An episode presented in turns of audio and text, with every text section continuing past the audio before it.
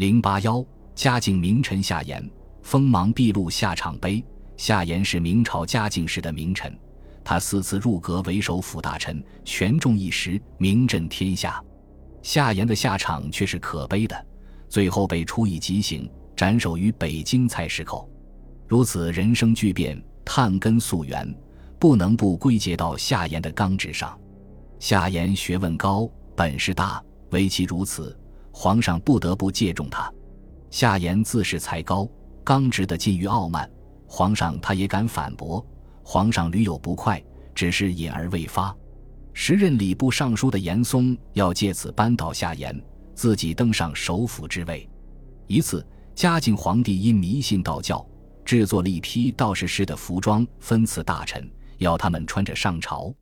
夏言以有伤国体之故，不肯听命。严嵩看出嘉靖皇帝为此内心恼怒，便借机进谗道：“夏言目无皇上，当众抗命。他没以忠正自居。”如此不敬皇上，其狼子野心不是昭然若揭了吗？嘉靖深以为然，自此疏远了夏言。与夏言相反，严嵩在嘉靖面前表现得极为恭顺，凡事无不赞成。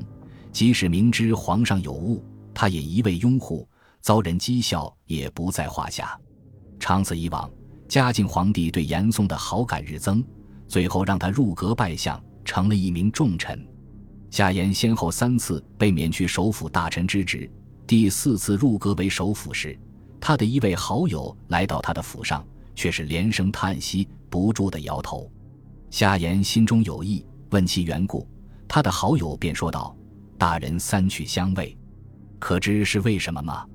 夏言乃道：“皇上建议，乃是小人作祟。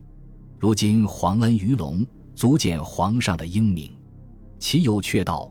大人刚直，天下尽知。皇上容你三次，还会容你下次吗？小人限你三次，还会收手不为吗？望大人引以为戒，否则祸不可测了。夏言凛然道：“大丈夫为国尽忠，岂能藏头缩尾，违心行事？我心无私，皇上自能体察。祸从何来？”夏言依然故我。嘉靖皇帝愈加厌恶于他。后因在收复蒙古人占领的河套地区一事上，夏言又出言犯上，和嘉靖皇帝有了争执。加上严嵩在旁进谗，嘉靖皇帝终于动了杀机，将他定了死罪。